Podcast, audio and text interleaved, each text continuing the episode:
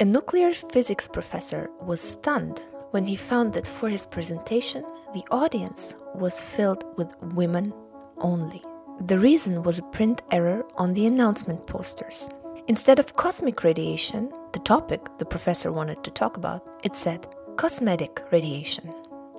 Let's talk about relevancy, content, and most importantly, SEO.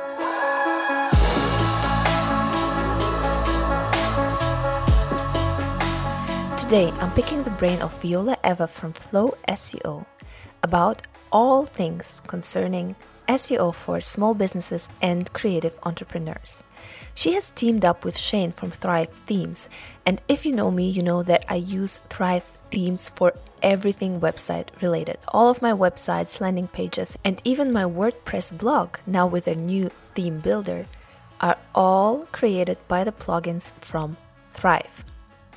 And they have an amazing SEO course for small businesses.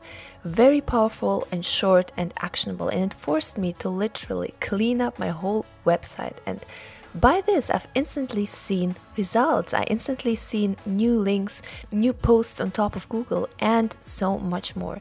So I've invited Viola to answer some burning questions, especially when it comes to SEO for creative people, and for small businesses. And what is the best time to clean up your website, tie all loose ends, and transform your website to the best it can be? Then the end of the year. We talk about what works, what doesn't work anymore, how we as small businesses can compete with all those huge corporations that have whole teams behind their SEO, and what strategies are the best for us. Let's dive right in. My name is Viola Eva. I run a digital marketing agency called Flow SEO, in which we do exactly this search engine optimization SEO for digital businesses, which basically means we help websites and businesses to rank on Google, get more eyeballs, uh, meet more customers by by all kinds of things, by creating content, by creating content calendars, by building links, etc.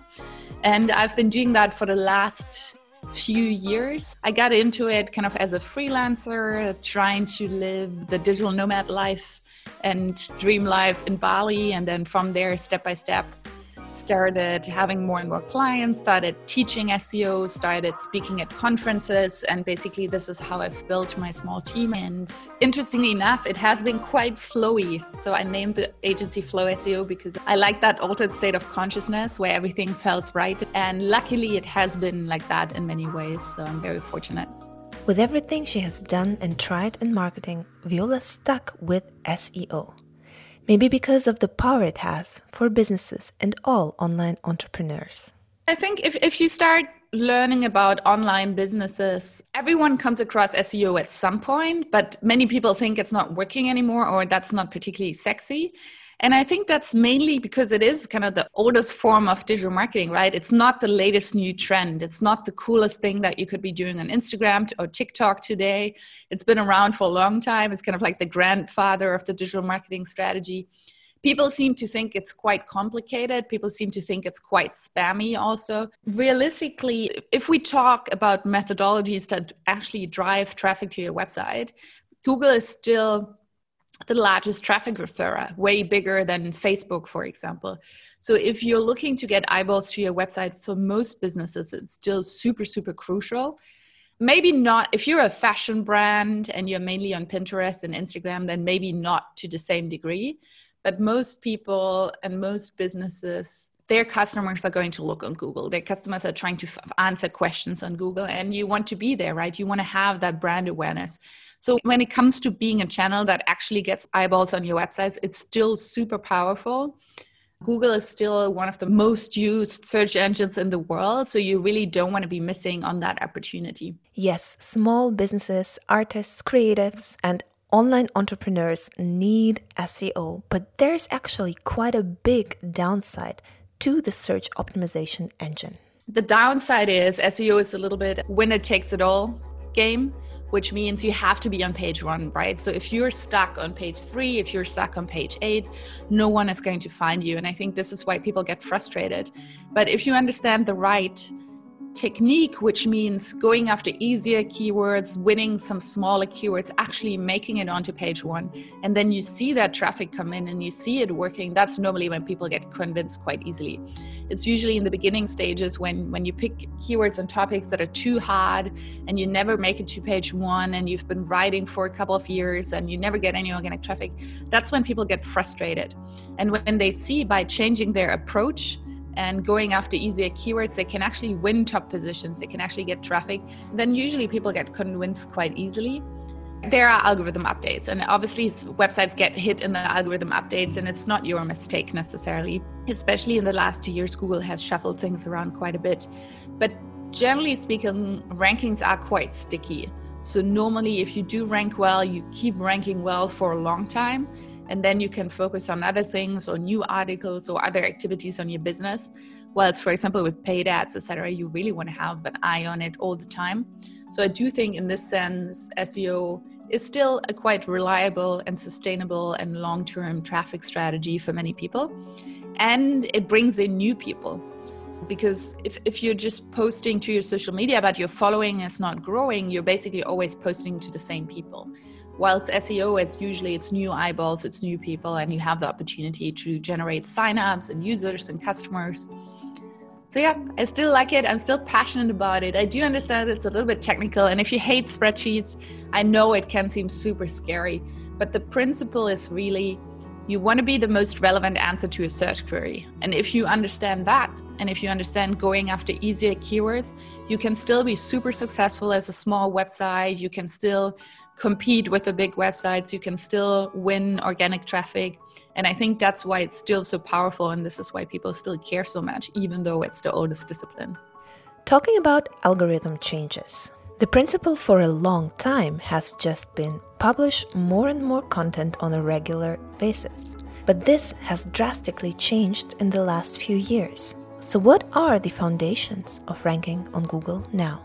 Google has always been two main factors, which is content and links. There's a third pillar, which we call technical SEO, which means you have to make sure your website is crawlable, indexable, mobile friendly. But for now, let's focus on content and links. So, content means if you didn't write a topic, Google cannot rank you for that topic. If you don't have a page about a topic or keyword cluster, you're not going to rank. And the second thing is the more people link to you, the better you're going to rank. And this is really what set Google apart from Yahoo and Bing, etc. And it's actually very similar to how social algorithms also work, right? On social, the more engagement you have, the more likes and comments you have, the more exposure you also have. And for Google, the likes and comments are basically links. So the more people link to you, the more authority you have. In the past, Google wouldn't understand that apple pie recipe and recipe for an apple pie is the same thing. And then maybe you would have to create two pages to cover those two variations, which is essentially the same keyword. Uh, today, Google is very good at understanding synonyms and variations. So today, you would create one page for that keyword cluster. So that already alleviates a little bit of the pressure of writing so many pages. And then the other thing is, in the past, you could maybe get away with writing a 500 word blog post and then you're ranking for it and you just put in the keyword a few more times. But now you really got to look on page one. And if everyone has a 3,000 word ultimate guide, your 500 word post is not going to make it. So, in many ways, it's about tightening up, it's about cleaning the structure. And in many ways, it's like writing better and longer and more relevant articles. But that being said, it has always been content and links, and it is still content and links. You need that page for that keyword cluster, and then you need links to it. And that fundamentally hasn't changed because this is how Google ranks, right? It ranks on a URL level, it ranks on a page level, and that, that's still the same. How about transcriptions? Many people swear on transcribing their podcast episodes to fill more space in Google and have more keywords. It's actually a quite practical question for me because I always am thinking about whether I should transcribe a podcast episode or not. What are Viola's thoughts on that? Podcast websites are a little bit of a weird one because what would be the topic, right? If your podcast is about, you know, providing value to creatives and small businesses and creative business owners. And then you cover everything that is related to building a business. So sometimes you talk about marketing, sometimes you talk about sales. And then within that marketing talking, you have one episode about SEO. Then maybe there's some relevance there, and, and Google can understand oh, yeah, this podcast is about building a business for creatives. Mm. But if you one day interview an author, next day you interview a painter, next day you talk about SEO, next day you talk about psychology, next day you talk about biohacking, you're not getting relevance for any of this. So the more diverse your episodes are, Google is not understanding what the main theme is and what it's all about. And in, that case, you're going to have a really, really hard time ranking. So again, the more tight your focus is, then yes, your episodes could potentially also become SEO targets if you find a good keyword that goes with the episode. So in this case, for example, for this episode, it could be something like SEO for creatives. And then you could optimize the show notes and descriptions for that keyword SEO for creatives, and then it has a chance of ranking. But if you just call it, you know, Viola Eva's random musings, it's never going to rank because it doesn't have a clear focus, it doesn't have a clear topic, and that's often really, really hard for podcast owners to strike the balance. And actually, some people that have really good SEO content sites with very SEO focused blog posts and articles, they might go as far as de indexing their podcast episodes and not even for them to appear on Google just because they're a little bit random and unfocused and they might take away from that relevance that you want for, for your website. And as this podcast episode is SEO for small businesses or creative solopreneurs, can we, as one person businesses, compete with those huge businesses that have teams for SEO only? And if so, how? So, the first thing is it is not Google that is ranking your website, it is your competitors. So, what I mean by that is like imagine you're running a race, you're running a sprint and the question whether you're in position one, you're in position 10, or position 20 of the race, obviously it depends on your fitness and your form and how much you've trained. But if you're running a race with a bunch of 10 year olds, you're probably going to make it into position one. If you're running a race with a lot of Olympians, you know, it's going to be really hard for you to make it into position one, even though you have the same level of fitness and training, but just the Olympians, they're so good, they're so fit, they're so trained, they just taking the top positions. So on Google, it's kind of the same. Is like obviously you need to be fit, you may need to make your website good, but your ranking success really depends on whom you compete with. So in a way, I'm telling you to compete in the children's race. And what I'm saying by that is you want to be a big fish in a small pond, you know, especially in the digital marketing space, you know, you you have the big old websites, you have Neil Patel, you have Moz, you have all this like old legacy websites with a lot of links, a lot of content writers and good stuff. And you're going to have a really, really hard time ranking for this. And I think as a solopreneur, you want to be smart. You want to be choosing your battles. And if you take a keyword that's very, very hard, you might be writing a perfect piece of content and it may take you a few days or a few weeks. You might be building links for six months but then you're still on page three. And again, it's the winner takes it all. You need to be on page one to get those clicks. So you're going to be depressed. So, in most cases, for a solopreneur, it's better to niche down. It's better to be more specific. We call those keywords long tail. So, instead of trying to rank for what is SEO or SEO tips, we're then trying to rank for SEO tips for creatives, SEO tips for solopreneurs. We're trying to narrow it down and be more specific. And what happens is that the more specific you get, firstly, of course, the search volume is going to be lower. And this is sometimes what scares people. But here's the thing it's better to be on position one for a keyword with 800 searches than be in position 50 for a keyword with 80,000 searches. Because at least if you're in position one, you get a lot of clicks, right?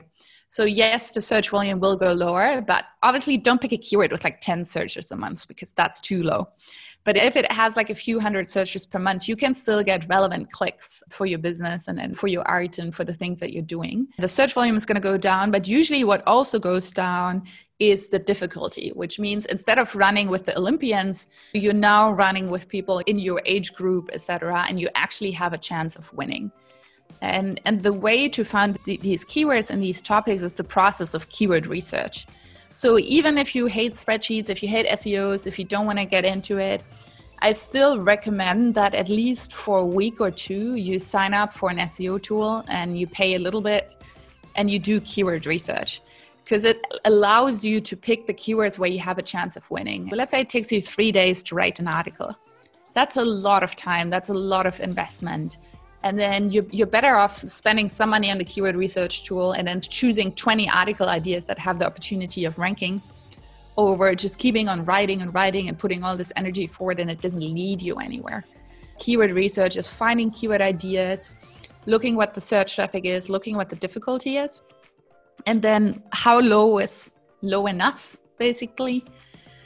So it depends on which SEO tool you use. Two of the main ones are called SEMrush and Ahrefs and they both have a keyword difficulty score. They just compare apples with apples, like they have different scales, but it's the same concept.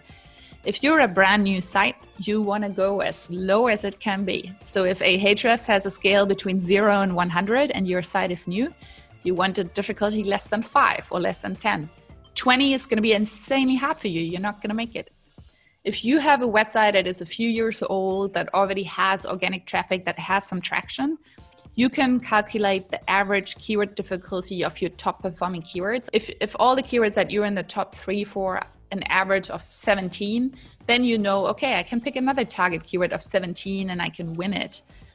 But for most people, you do want to start super, super easy. And, and then you put the article up, you wait two or three months, hopefully you start seeing it rank, you see that it works, and then usually people are totally sold into the strategy because it's just a lot more rewarding. And just to kind of like close this off, of course, not every article that you write needs to be an SEO article. But if you want to be ranking, you just have to make sure to have a sufficient amount of SEO articles. So if you do know in the next three months, I'm writing 20 articles, maybe 14 of them are SEO articles. By no means am I saying you always have to write for SEO. But if you care about it and if you do want to be found on Google, you just have to make sure you have a significant amount of optimized articles. I think it's absolutely vital that nearly every article we write is targeted for SEO. Because why else would we write it? If we want to communicate something to our readers that are already there, we can do it by email, making our email list even more attractive with that. The primary aim of blog posts and articles, in my opinion, should be SEO. So let's be smart about it, creatives. Let's put a little time into keyword research and pick keywords that we can actually rank for so that we don't waste precious time on creating things that nobody will read. Now let's come back to strategy. As mentioned already, 500 word articles are not going to rank as well as longer, more in depth articles. So quality is really important. But also, what about quantity? How often do we want to publish? Or is it better to update articles instead of publishing new ones? Firstly, content updates are an SEO's favorite. So, definitely, content updating is a great technique, and I really, really recommend it. And then uh, the, the question of how long an article should be, the answer is similar to page one average. Imagine you're an e commerce store and you're trying to rank for a product name. Probably 500 words is really, really long for a product description. Maybe 200 words is even enough. But again, if you're in the digital marketing space and you're trying to rank for uh, becoming a digital marketing freelancer, then probably you'll have to write a really long article. So the, the question of length, it depends on the page one average and what you're currently seeing, and then trying to be compatible with this.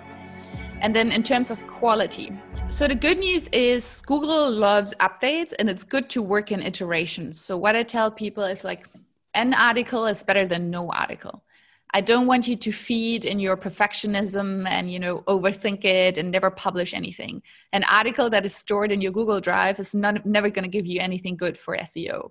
So it's always better to publish an article than not publish an article and then basically work in iterations. I would always start with a headline outline, thinking what would be my headlines, what do I really want to be talking about, and then maybe you write it, and then maybe two months later you, you make it even longer. You add to it, you add more images to it, you make the graphics better, you add an infographic in, and then maybe another two months later you give it yet another facelift, etc. Don't get too stuck on trying to make it perfect when we talk about quality. Quality is answering people's question, giving them what they want, and meeting their search intent. So that's the most important thing. And then really you're allowed to work in iterations. It can take a few weeks, if not months, to make it on page one of Google until someone sees your articles. So feel free to improve and reiterate step by step. And this is especially important because of the topic we discussed before. I mentioned this in, in my SEO course that if you write the Christmas gifts for mothers article, you're always better off updating this article for 2020 and not creating a second one. Because if you write a Christmas gifts for mothers every year, after a while you have four or five articles optimized for the same keyword and they're all competing with each other. So, in many ways, if you feel inclined to write about a topic again, you're always better off updating this existing article, making it better, and and i think that's nice because it kind of takes you off the content production pressure and treadmill a little bit and you can really focus on improving your articles over like mindlessly putting out five articles and not knowing what to write about and then always writing the same thing every week etc that's not good for seo you want it kind of like very clean. Each page has one keyword cluster. Each keyword cluster lives on one page and then keep on updating improving and updating improving. And that's the way to go. And i think you know no one wants a wall of text right? So if we talk about writing a long article no one wants a wall of text that is ugly formatted. Think about your users right? You do want tons and tons of subheadlines. You want short paragraphs. You want many line breaks. You want images in there. And just give your first draft your best go and then improve upon it over time. We talked in depth about content, but let's not forget that Google has two pillars of ranking websites. One, content, and the other is backlinks. So, how do we actually make sure to get a lot of good quality backlinks? Uh, I love that you're asking me this because for some reason people tend to forget it. People like thinking about content, but I think there's this rule with like marketing is like you want to spend 20% of the time creating the content and 80% of your time promoting the content. Backlinks are a lot of work. And this is the other reason why you want to go after low difficulty keywords, because the difference between an easy and a hard keyword is the amount of backlinks that you need to rank for it. So, a low difficulty keyword, maybe you need a couple of backlinks, a handful of backlinks, 10, 15. A high difficulty keyword, you could need as much as 80, 100, 120 backlinks to that one page, not your entire website, to that one page with the keyword. So, this is the other reason why you want to be efficient with your time and choose low difficulty keywords because backlinks are a lot of work. And essentially, what Google wants you to do is Google wants you to put up an article and then people naturally link to it and you gain more and more links and then you start ranking. And this almost never happens. Like, of course, people are going to link to you naturally from time to time, but it never happens really at the scale at which you want it to happen. So you have to basically think about how can I acquire links. There's a bouquet of strategies that you could be working with, and some of them are more impactful than others. But for example, if you put up a new business, put up your social profiles, then put your URL in all your social profiles and make sure that you link to it. If you're a local business, start listing yourself in directories. Those are some easy wins. And then what you do want is you want links from website within your niche so that talk about the same topic so they have relevance. And then you usually want them to your blog post and content pages because it's going to be really really hard for someone to link to your product to your course to your offering. People don't really like linking to sales pages. So this is the other reason why you want good blog articles is because you have a better chance of linking to them. The most common strategy still is kind of just outreach, which is basically you're looking for websites in your niche and then you're sending them an email saying, like, hey, I have this resource, I have this guide, I have this infographic. Do you want to share it? Hey, can I publish a guest post on your website? That's still the bread and butter in many ways. And this is why it's a lot of work. Try to send 10 emails per day. And when I say that, it's like if you have a website, you probably get a lot of SEO spam from people who want to sell you links or who want your links. And don't be that guy, basically. because as a solopreneur, you probably don't want to set up a sophisticated system of scraping websites, scraping emails, running them through tools, bulk messaging people, thinking about email deliverability. So, your best bet is actually reaching out to people with a somewhat unique message and asking them, you know, for a guest post or a content cooperation. Shane, with whom I've done the SEO course, in most articles that he writes, he will try to link to an influencer in the space like once. And then he will email them and he's like, Hey, I just wrote a guide about XYZ and I mentioned you and I linked to you. And he doesn't ask for a link back it's more about building awareness and building relationship and meeting other people in the space and then obviously with time maybe they will want to link to him as well so i think for most solopreneurs like manual labor of actually messaging people and engaging with people is the best best way to do it and then just one that is good for everyone in the english speaking market it's good to sign up to the website help a reporter out H A R O, where basically blogger and magazines put up requests and you can submit a quote. The articles that you're being featured on is going to be a lot of listicles. They have a lot of outgoing links, so it shouldn't be your only SEO strategy, but it's a good strategy to help you get some momentum and get some branded anchor texts because you don't want to be sending every link with a keyword optimized anchor text that will look super spammy. Most of your anchor texts should be branded, and that's because it looks natural and you want a natural looking backlink profile. There's nothing worse than going to Fiverr and buying 200 links and then having 200 links with like podcast for creatives, you know, come to your website on the same day. I can tell you you're going to be slapped right away. But if you do outreach and then most of the time your links come in and they, they are story artist or they are your name and then from time to time it's like podcast for creatives then you have a safe backlink strategy and now that we've covered both pillars of content ranking on google let's talk about the fears most creatives and solopreneurs have when it comes to seo that SEO is just too technical for me. It might be too restrictive for my content and my creativity, and I might just not get it. What's Viola's take on that? I get it. I, I, don't know if, if if you're into the Myers Briggs personality types. I am I'm I'm basically I'm, I'm probably something like INTJ or INFJ, which is a very analytical kind of like introverted nerdy person. So if you can present data to me in a spreadsheet, I'm always happy. I'm super excited.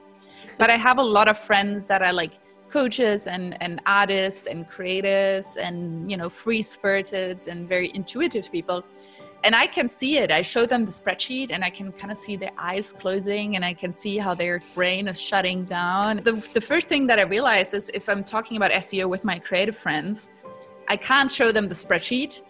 At the bare minimum, maybe I show them a mind map and then I have a video in which I talk over the mind map. And, and, and you have to understand that the spreadsheet, the keyword research, this analytical part, that's not the goal. That's the means to a goal.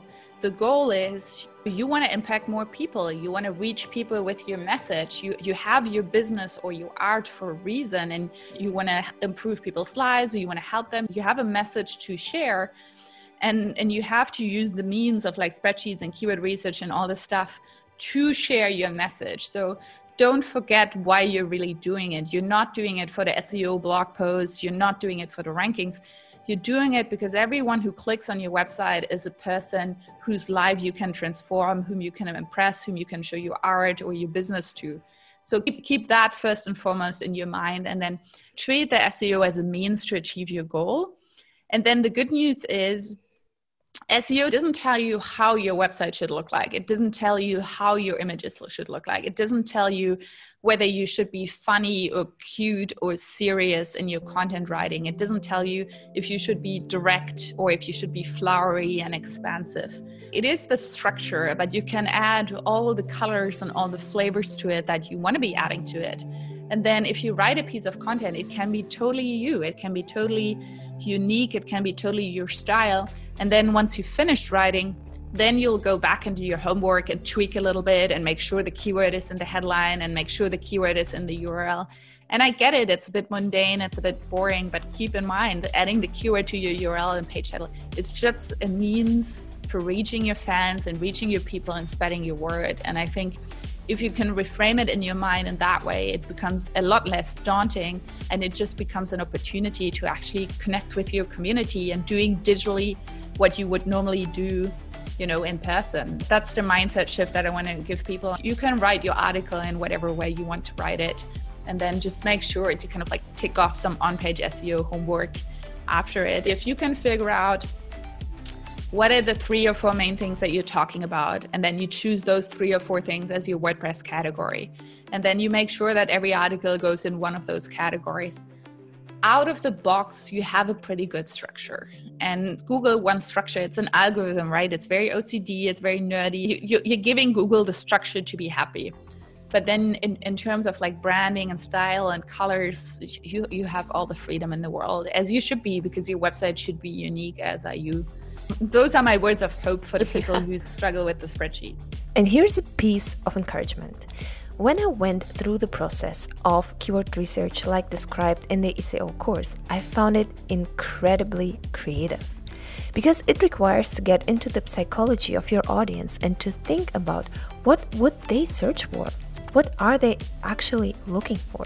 So the content research in itself can be highly creative and fuel you with ideas.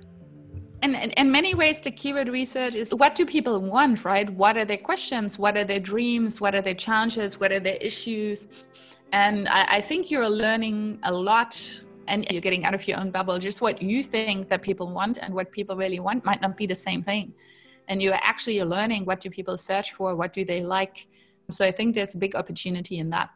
This is a very good note to end the conversation. But before we do that, I really want to give Viola the opportunity to talk about the SEO course for small businesses that she made with Shane from Thrive Themes because this course is really, really good. I'm not an affiliate, I'm not getting paid to say this, but it really changed the way I look at SEO and I changed up my whole website, even changed the link structure, and I see the results straight away basically it's a cooperation with a company called Thrive Themes, that is a WordPress company, and it's called SEO Sprint for the busy solopreneur.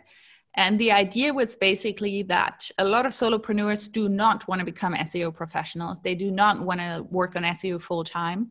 So our thinking was what can we give people so that they can do all the research and analysis and strategy building in a sprint of 10 days?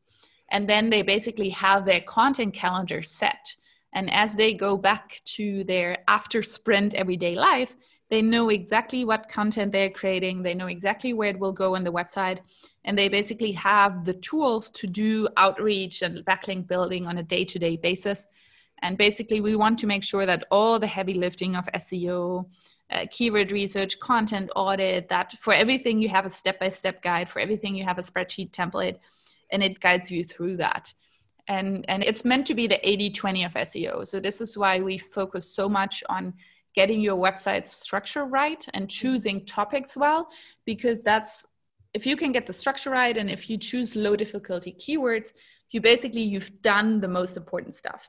It's when you choose hard keywords that then you have to get really seo really nerdy spend endless time get every detail right so we are trying to teach you the principles of structure and low difficulty keywords that make it that you don't have to become an SEO professional and care about all the details so much.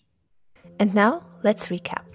SEO is a reliable and long term traffic strategy, and you don't have to have your eye on it all the time, like, for example, with social media or paid traffic. It constantly brings in new people once you have worked on one article and polished it to the best it can be. As a small business, you should go for easier keywords because you need to be on page one for it to be worth it. Because remember, with SEO, the winner takes it all. The most important principle is you want to be the most relevant answer to a search query. Google ranking has always relied on two main factors, which is content and links. With content, it's all about topics that are relevant, and the more people link to your topic, the higher you're going to rate. So tighten your topic to get relevance and rank. You want to choose your battles as a solopreneur and choose low competitive keywords. With length, you want to make sure that your articles are as long as page 1 average and meeting search intent. You want to work in iterations while updating your articles and improving them. Also, let's not forget about backlinks, which is best done by outreach, Not spammy outreach, mind you, but true and genuine connections with the people in your niche. Also, with all the technicalities that SEO might bring with it, always keep in mind why you are doing this. SEO is a means to a goal to reach and transform people's lives with your message. So reframe SEO in your mind as an opportunity to find your tribe and connect with your community. And I hope you enjoyed this podcast episode. If you did, please don't forget to share it, to rate it on your favorite podcast app, and to tell somebody about this podcast. Continue to live your story, and I'll see you next time.